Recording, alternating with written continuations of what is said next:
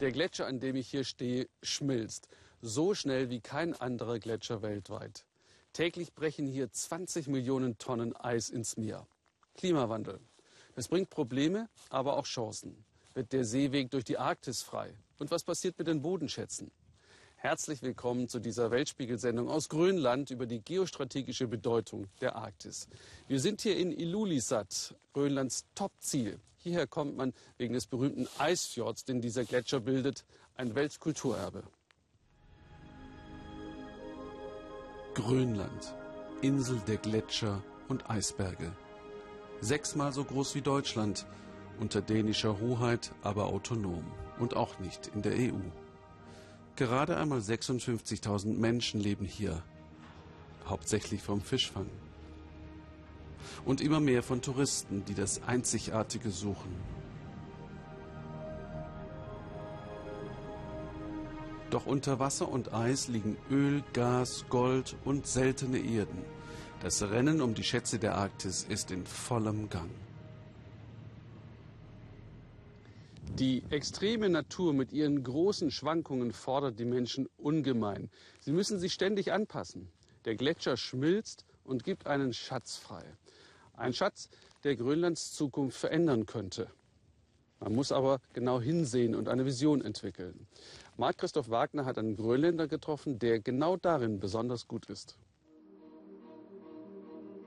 Grönland. Hier im Süden des Landes versteht man, warum die Wikinger die Insel einst als grün bezeichneten. Hügel, Wiesen, Seen und Flüsse und erst dann weiter nördlich das schier endlose Eis. Für Minik Rosing ist diese Landschaft Heimat. In Grönland ist er geboren, hier bei Kangalusua gingen schon seine Urgroßeltern auf Jagd. Oft reist der preisgekrönte Geologe aus Dänemark gen Norden. Grönland, sagt er, ist wie ein offenes Buch, das man nur lesen muss.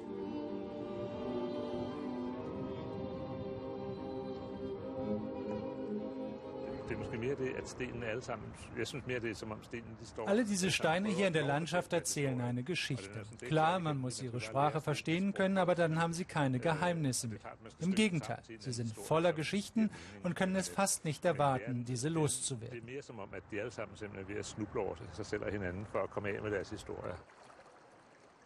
Mittels seines grönländischen Steins datierte Rosing den Beginn des Lebens auf der Erde um 300 Millionen Jahre zurück und gewann dafür Anerkennung weltweit. Jetzt sammelt der 60-jährige Schlammstadt Steine. Er ist einer neuen Erzählung auf der Spur. Manche meinen einer Verheißung für sein Land.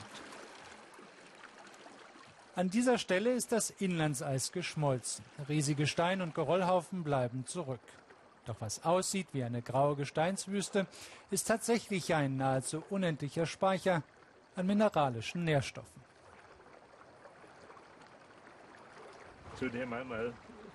Dieser Gletscherschlamm hier ist vom Eis zermalmtes Gestein. Und gerade er ist interessant, weil er sich an all die Orte der Welt transportieren lässt, wo Nährstoffe fehlen. Gerade in den Tropen und Subtropen, dort, wo die meisten Menschen leben, fehlt es den Böden massiv an Nährstoffen.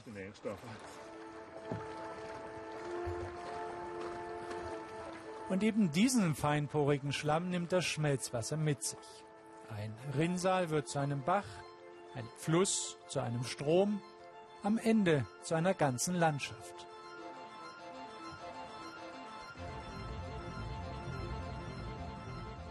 Eine Milliarde Tonnen pro Jahr, so meint Rosing, gelang auf diesem Weg vor die Küsten Grönlands. Genug Nährstoffe ist er optimistisch, um die ganze Welt zu ernähren.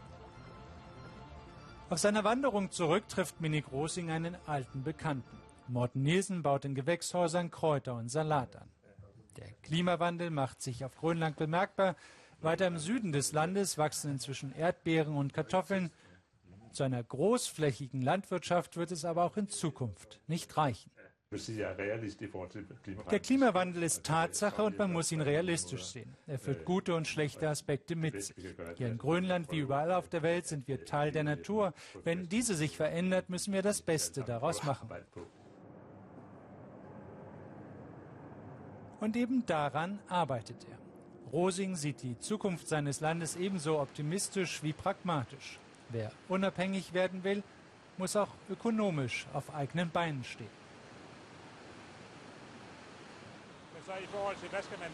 Wovon wir als Gesellschaft leben sollen? Nun, Grönland hat eine unberührte, nahezu unendliche Natur, hat enorme Mengen an Fisch im Meer, alles Dinge, deren Wert stetig steigt, im Gegensatz zum Öl, das wir einfach lassen sollten, wo es ist. Nein, der graue Schlammsturm hier hinter mir, das ist das Rauschen von Geld, das unsere Kassen eines Tages füllen wird. Statt von Rohstoffen und sprudelnden Quellen weit draußen im Meer zu träumen, braucht man nur zu nutzen, was längst schon im Übermaß vorhanden ist.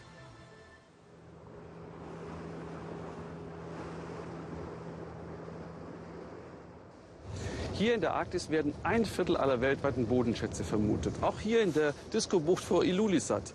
Aber hier zu bohren, das ist für Konzerne noch zu teuer und zu risikobelastet wegen des hohen Umweltschutzes. Russland ist da weniger zurückhaltend. Es hat bereits den größten Teil der Arktis aufgrund seiner tausende Kilometer langen nördlichen Küstenlinie. Das ist wie eine Lebensversicherung für Präsident Putin, bezahlt von China. Birgit Firnicht über die strategischen Pläne Russlands für die Arktis. Mit Spezialbohrern treiben sie mehr als 20.000 Edelstahlrohre 24 Meter tief in den Permafrost. Dann füllen sie sie mit Zement, denn am Ende soll auf diesen Stelzen auf der russischen Halbinsel Jamal, mitten in der Arktis, eine riesige Gasverflüssigungsanlage stehen. 30.000 Bauarbeiter sind rund um die Uhr im Einsatz. Es ist Mai 2016 und es muss alles schnell gehen, bevor es wieder zu kalt wird. Projektleiter Dimitri Famin versucht die Arbeiten so schnell wie möglich voranzutreiben. Er hat viel Erfahrung, aber dieses Projekt ist auch für ihn ein Abenteuer. 2011 war hier nichts als arktische Tundra. Es gibt nur wenige solcher Bauten auf der Welt, eine Herausforderung in einer solchen Region.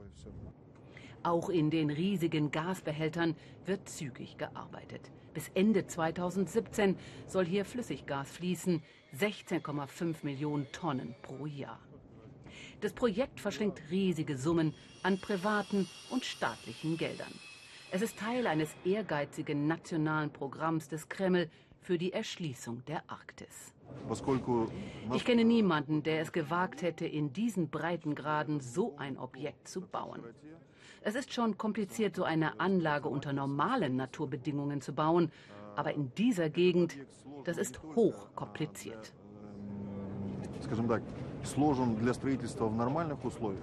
Über 10 Milliarden Euro an Krediten geben die Chinesen dazu. Ohne sie wäre das Projekt nicht realisierbar gewesen.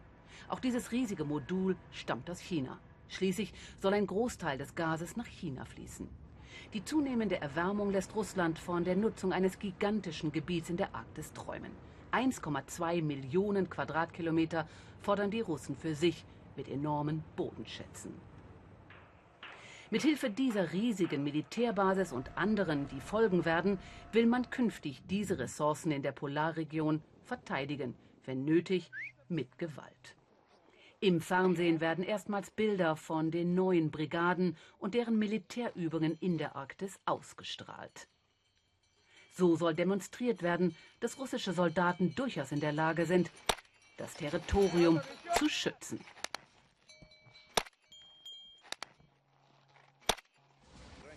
Und bei der diesjährigen Siegesparade auf dem Roten Platz in Moskau am 9. Mai tritt erstmals ganz offensiv das arktische Bataillon in Erscheinung. Interessiert lässt sich Präsident Putin gemeinsam mit Premierminister Medvedev vor laufenden Kameras den Fortschritt einer groß angelegten Säuberungsaktion in der Arktis vorführen. Tausende Tonnen Müll aus der Sowjetzeit müssen entfernt werden. Die Region sei von besonderer strategischer Bedeutung, so der Präsident. Massenwirksam macht das Duo so die Aufbruchstimmung und den Führungsanspruch Russlands in der Arktis deutlich. Für den Politologen Timur Mahmutov steht fest, je mehr das Eis schmilzt, umso größer das Interesse an der Arktis. Э, Solche komplexen Projekte wie in der Arktis werden zur nationalen Idee. Natürlich nicht ganz so wie die Konstruktion der großen Bauten zu Sowjetzeiten, aber man kann schon sagen, dass der Staat die Realisierung solcher Bauvorhaben in der Arktis für seine Entwicklung nutzt.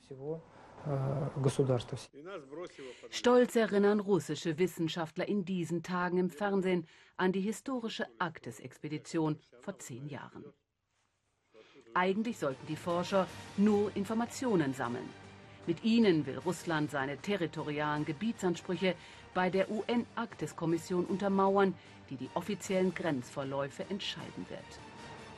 Doch stattdessen pflanzten die Wissenschaftler kurzerhand mit Hilfe eines U-Boots in 4260 Metern Tiefe eine russische Fahne aus Titan in den Meeresboden.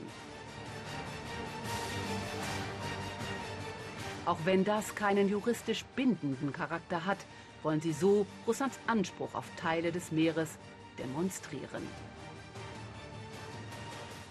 Die vier gigantischen Gasbehälter auf der Halbinsel Jamal sind mittlerweile fast fertiggestellt. Jeder Speicher wird etwa 160.000 Kubikmeter fassen. Um das Gas zu transportieren, wurde der Hafen von Zabetta ausgebaut. Die Russen wollen die Nordostpassage nutzen, da sie etwa 10.000 Kilometer kürzer ist als die Seeroute durch den Suezkanal. Erstmals transportierte nun ein russischer Tanker die Christoph de Margerie ohne Eisbrechereskorte in nur 19 Tagen Erdgas über die Nordostpassage nach Südkorea. Der Tanker kann sich den Weg durch 1,2 Meter dickes Eis bahnen. Ich denke, wir haben eine gute Basis geschaffen für die weitere Entwicklung der Arktis. Nicht nur für Russland, aber generell. Wir experimentieren hier wie Pioniere.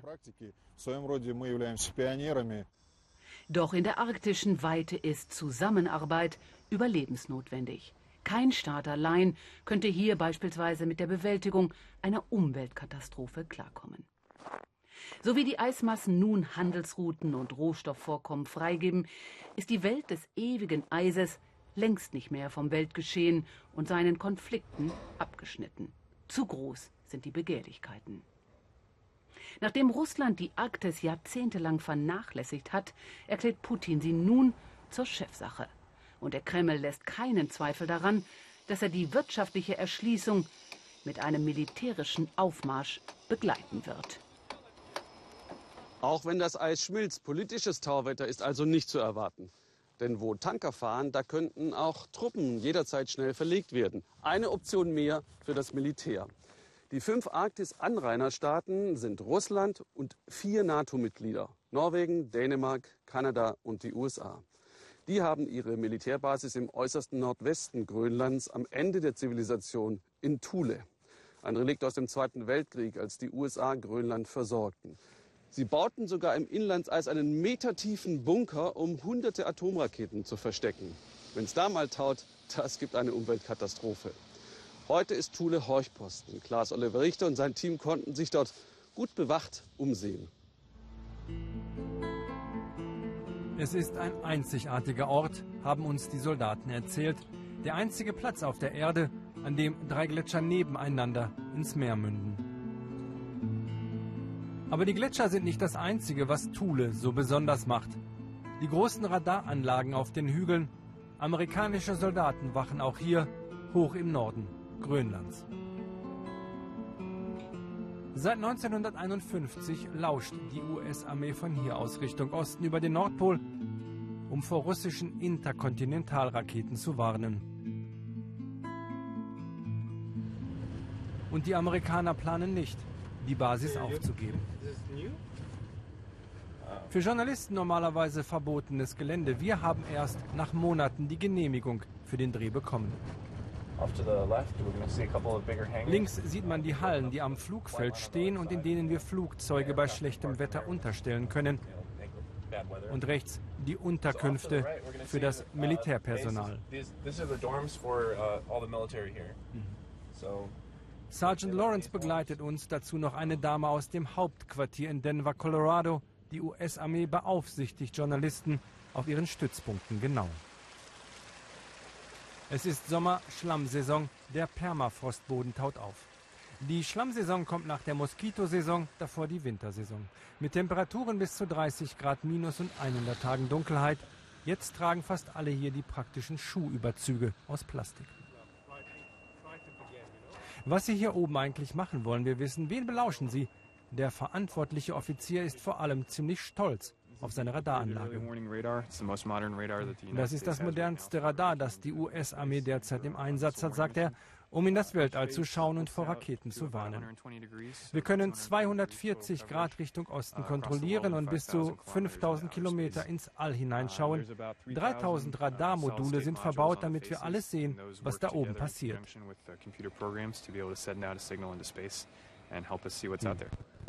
Dass die Anlage arbeitet, hören wir in den Aufzeichnungen unserer Kamera. Vor allem Satelliten- und Weltraumschrott haben sie im Blick, sagt der Captain. Über das Frühwarnsystem gegen russische Raketen spricht er nicht so gerne. Aber alles hier draußen wird sehr sorgfältig bewacht, top secret, wie es heißt.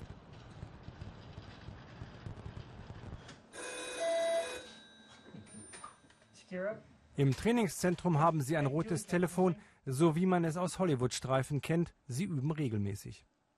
Sollten Sie hier einmal Raketen aus dem Osten entdecken, blieben nur noch wenige Minuten Zeit, in denen der US-Präsident über die militärische Reaktion entscheiden müsste. Atomkrieg ja oder nein. Wir hoffen, dass das rote Telefon nie für einen Ernstfall benutzt werden muss. Captain Navarra ist für ein Jahr nach Thule versetzt, wie alle hier. Es ist einer der unbeliebtesten Posten im ganzen US-Militär am Ende der Welt ohne Familie. Die Soldaten sind froh, wenn sie die Zeit hinter sich haben. Rund um die hohe Helligkeit für vier Monate, dann vier Monate völlige Dunkelheit. Das ist wirklich hart im Alltag. Aber ein Blick in die Natur macht vieles erträglicher. Zu bestaunen gibt es jetzt vor allem die Eisberge, die an der Militärbasis vorbeiziehen und die Polarhasen, die überhaupt keine Scheu vor Menschen haben. 600 Soldaten und Zivilisten sind auf dem Horchposten stationiert. Im Kalten Krieg waren bis zu 10.000 GIs hier untergebracht. Und weil das strategische Interesse an der Polarregion wieder wächst, weil die USA die Arktis Russland nicht überlassen wollen, bauen sie wieder neu.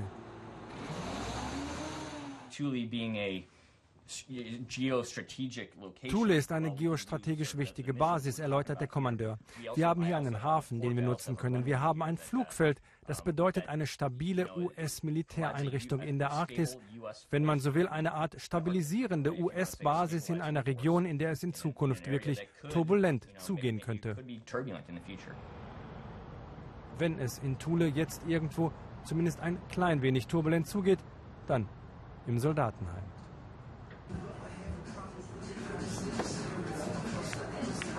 Neben der Sporthalle der einzige Ort, an dem die Soldaten und die wenigen Soldatinnen ihre Zeit totschlagen können. Hier treffen wir Sergeant Lawrence wieder, dieses Mal in Zivil.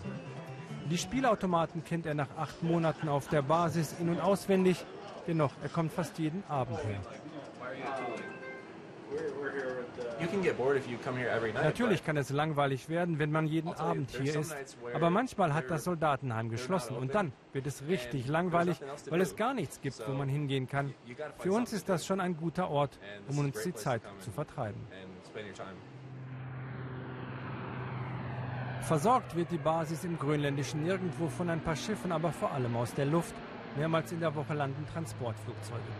Und viele in Thule freuen sich, wenn Sie hoffentlich demnächst auch in einem dieser Flugzeuge sitzen werden. Der Blick auf die Basis beim Abflug nach Hause, der ist der schönste, sagen sie. Ilulissat, malerisch gelegen. Mit rund 5000 Einwohnern drittgrößte Stadt Grönlands. Im Hafen werden Garnelen und Fisch sofort verarbeitet. Die Jahreszeit bringt hauptsächlich Halbut. Ihr fischt mit Leinen? Ja, wir hängen Köder dran und legen sie aus. Was wird die Zukunft bringen? Plötzlich Aufregung im Hafen. Ein Eisberg versperrt die Ausfahrt. Er wird kurzerhand gesprengt.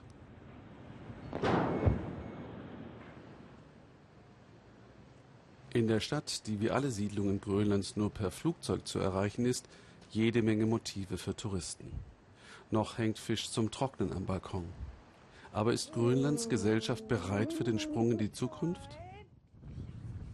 Ich bin verabredet mit Malina Abelsen. Sie begrüßt noch schnell eine Bekannte, erzählt von der Familie und der letzten Jagd auf Rentiere.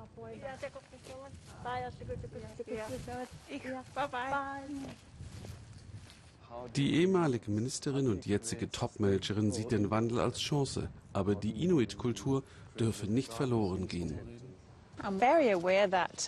Mir ist sehr bewusst, dass ich Grönländerin bin. Mein Vater kam aus dem Süden Grönlands und ich liebe die Natur. Also Mir sind meine Inuit-Wurzeln wichtig und dieses Gefühl teilen wir alle in der Arktis. Deshalb habe ich mich früher auch wissenschaftlich mit unserer Kultur befasst. Mit dem Klimawandel steht Grönland an der Schwelle zu einer neuen Zeit. Das Klima ändert sich, aber auf einmal ist es möglich, Bodenschätze zu fördern. Wie kann eine kleine Nation mit nur 56.000 Einwohnern diese Aufgaben bewältigen? Ich denke, wir können gerade das gut, uns neuen Herausforderungen stellen. Wir haben das schon Jahrtausende getan und es wird immer Veränderungen geben. Ich erinnere mich, dass die Leute früher mal gesagt haben, wie kann eine Bevölkerung von 20.000 Menschen auf Grönland überleben? Nun, heute sind wir 56.000 und wir müssen das tun, was wir am besten können, Neues entwickeln. Für den größten Teil der Einnahmen sorgt immer noch die Fischerei.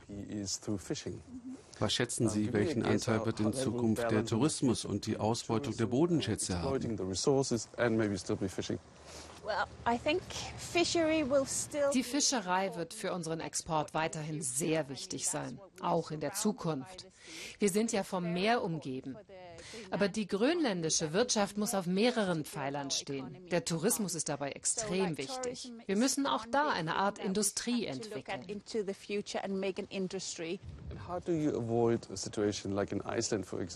Aber wie kann denn Grönland die Fehler vermeiden, die es zum Beispiel in Island gibt, wo sich viele der Einheimischen abgehängt vorkommen und ihr eigenes Land nicht mehr leisten können? Das Schlüsselwort ist Nachhaltigkeit. Anstatt anderen Ländern nachzueifern, sollten wir uns fragen, welchen Tourismus wollen wir in Zukunft? Wollen wir das neue Teneriffa sein? Nein, das wollen wir nicht. Wir wollen etwas Einzigartiges sein. Die Leute, die nach Grönland kommen, haben oft schon viel von der Welt gesehen. Sie suchen etwas Exklusives, für das es sich lohnt, nach Grönland zu kommen. Es muss nachhaltig sein und es muss Hand in Hand mit den Menschen hier gehen working hand in hand with the local population. Sie haben sich während Ihres Studiums mit der hohen Selbstmordrate der indigenen Völker befasst. Was haben Sie herausgefunden? Was kann Grönland dagegen tun? Fast alle indigenen Völker auf der Welt haben hohe Selbstmordraten. Warum ist das so? Liegt das an der schnellen Veränderung der Gesellschaft oder an fehlenden Vorbildern? Es hat viel damit zu tun, dass sich die Rolle der Männer so schnell verändert hat, vor allem in Grönland. Es sind besonders die jungen Männer, die mit den neuen Herausforderungen klarkommen müssen. Thank you, Melina Abelson. You're welcome. Mit welchen Problemen Grönlands nächste Generation aufwächst und wie viel Engagement es braucht, um etwas zu verändern, das zeigt Klaas Oliver Richter aus der Hauptstadt Nuuk.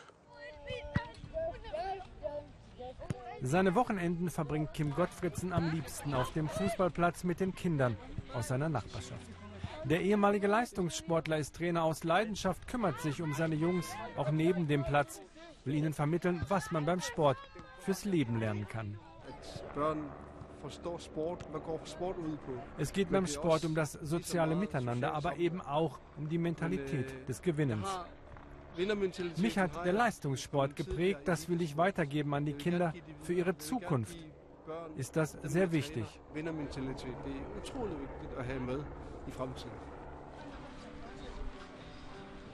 Nicht weit entfernt stehen die, die nicht zu den Gewinnern gehören. Ein paar Inuit versuchen, mit selbstgemachtem und gebrauchtem ein wenig Geld zu verdienen.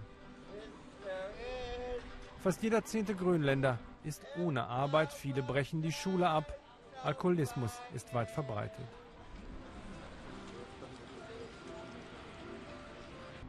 Block 5, das Problemviertel der Hauptstadt Nuuk. Die Kinder hier erleben Armut und Perspektivlosigkeit jeden Tag. Grönlands Gesellschaft ist dänisch geprägt. Für viele Inuit aus den Sozialwohnungen ist da kein Platz.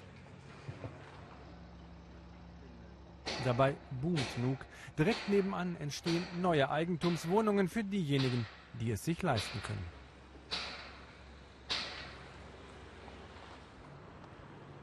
Wir sind am Rande der Hauptstadt, ein runtergekommenes Industriegebiet.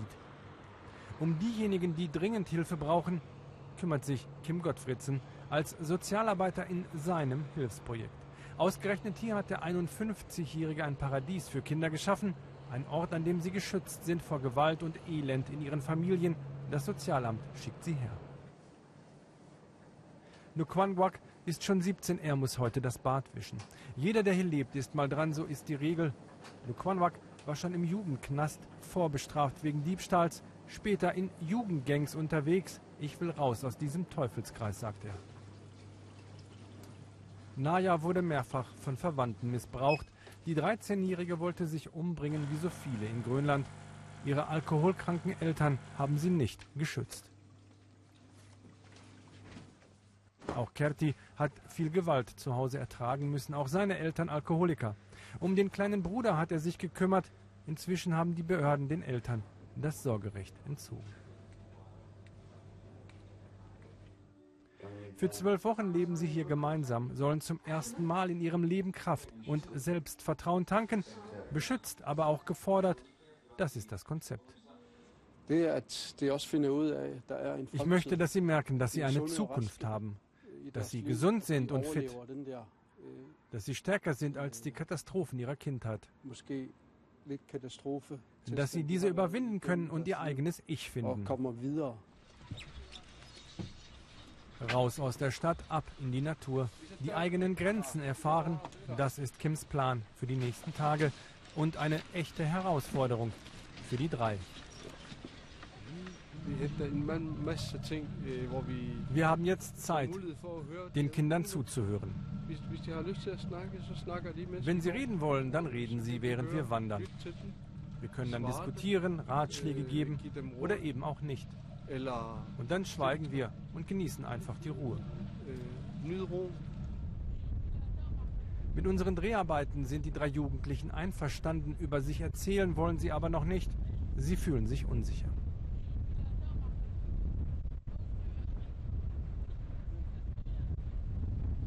Erst zwei Stunden mit dem Boot raus, dann zu Fuß weitergehen. Das Ziel für heute eine abgelegene Hütte.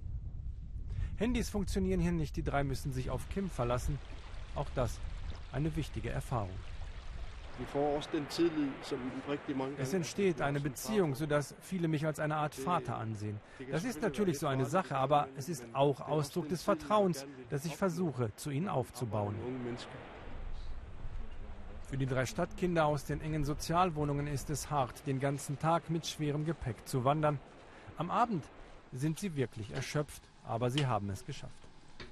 Erlebnisse wie diese sollen ihnen Selbstbewusstsein und Kraft geben, denn in ein paar Wochen müssen sie wieder zurück in ihr altes Leben. Ein paar Wünsche für ihre Zukunft haben sie aber schon.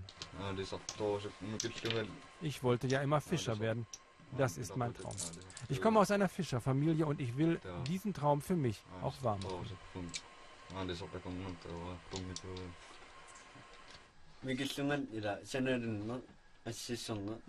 Schon als Kind habe ich Spielzeughäuser gebaut und Holzfiguren geschnitzt, sagt Kathi plötzlich.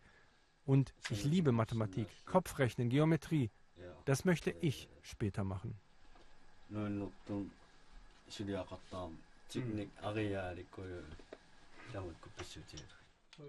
Eigentlich ganz normale Wünsche und Träume, es wird aber nicht einfach. Denn ihre Familien und ihr Umfeld, die werden sich nicht verändern.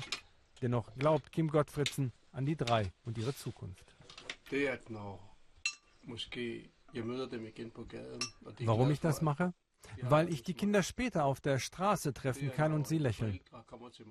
Weil sie und ihre Eltern sich bedanken. Weil Jugendliche sich an mich wenden und fragen, ob sie auch zu uns kommen können. Insgesamt zwölf Wochen bleiben sie in der Obhut von Kim Gottfriedsen.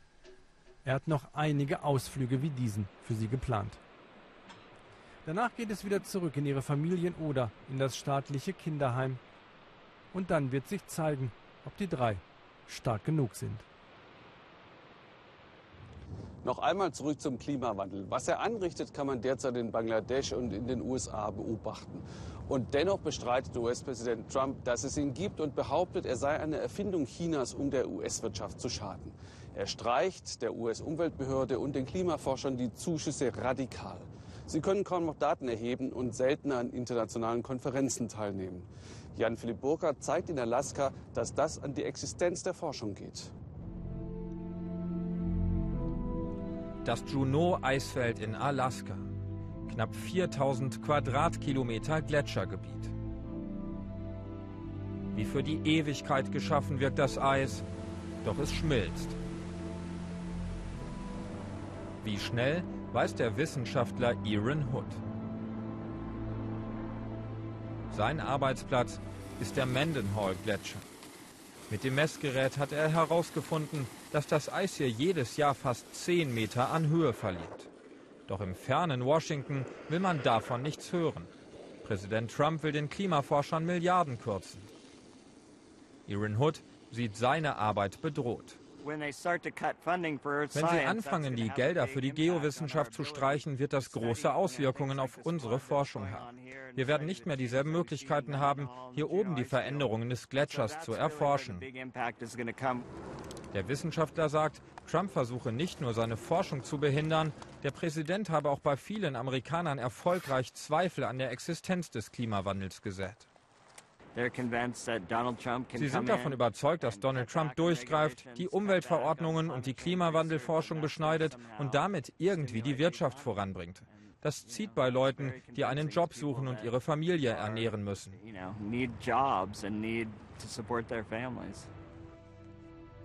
Doch diese Bilder lassen sich nicht wegdiskutieren. Zwischen 2007 und 2015 hat sich alleine der Mendenhall-Gletscher um 550 Meter zurückgezogen. Ein Fjord mit zwei Wasserfarben. Die linke helle Seite ist das Schmelzwasser des Eisfeldes. Der Gletscher im Hintergrund ist einer der großen Ausläufer des Eisfeldes.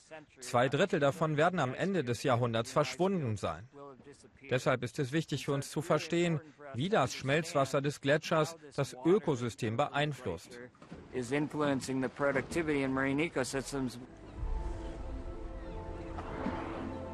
Sie sind in diesem Ökosystem zu Hause. Die Buckelwale ernähren sich von Plankton und Krillen.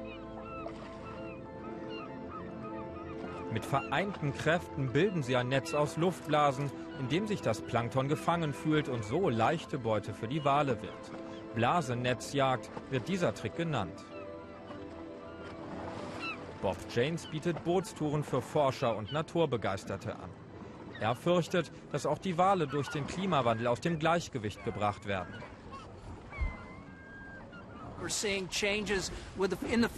Wir sehen Veränderungen in der Nahrungskette und das wird sich auf die Wale auswirken.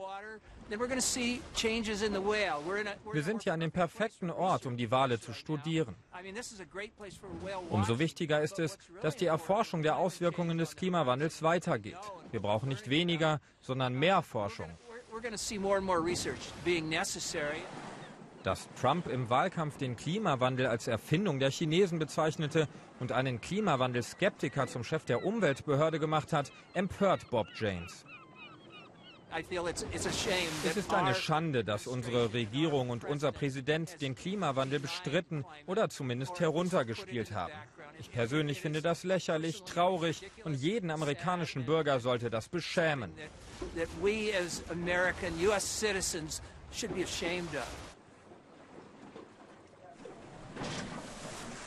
Bob meint, Wissenschaftler wie Aaron hätten ihre Forschung der Öffentlichkeit besser präsentieren müssen. Dann hätte es der Präsident nicht so leicht gehabt, sie anzuzweifeln. Doch der Unternehmer hat schon eine Lösung im Sinn. Er wirbt bei reichen Amerikanern um Spenden, die in Zukunft die Forschung finanzieren sollen. Die Ergebnisse könnten irgendwann hier erlebbar werden. Auf dieser Industriebrache in Alaskas Hauptstadt Juneau soll ein Ozeanzentrum entstehen. Eine Mischung aus multimedialem Museum und Begegnungsstätte für Bürger und Forscher. Bob James hat schon den ersten Wissenschaftler gefunden, der seine Forschung hier vor der Trump-Regierung in Sicherheit bringen will. Denn von Internetseiten des Umweltministeriums sind bereits Studien zum Klimawandel verschwunden. Die Regierung macht uns Sorgen. Nach allem, was ich sehe, lese und von meinen Kollegen höre, sind wir sehr besorgt über Datensätze, die nicht mehr gesammelt werden. Und ich spreche noch nicht mal darüber, was mit bereits existierenden Daten passiert ist.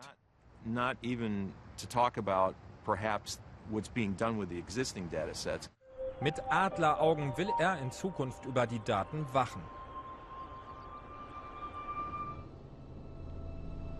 Zurück auf dem Mendenhall-Gletscher.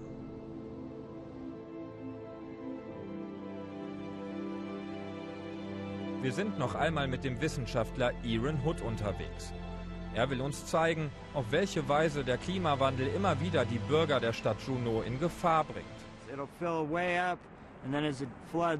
Das hier ist wie eine gigantische Badewanne, die sich mit Schmelzwasser füllt und irgendwann überläuft. Dadurch werden im Tal Straßen überflutet, das Gebiet rund um das Besucherzentrum muss gesperrt werden und es gibt Stromausfälle. Die Folgen des Klimawandels sind hier in Alaska unübersehbar.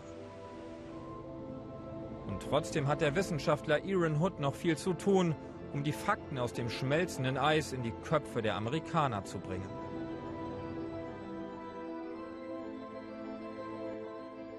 Das Wasser wird siegen mit Folgen für Mensch und Natur, weiß man in Grönland. Bis dahin wird es noch eine Weile dauern, hoffentlich beim Anblick dieser coolen Giganten. Das war der Weltspiegel aus Grönland über eine eisige Region im Wandel, die Arktis.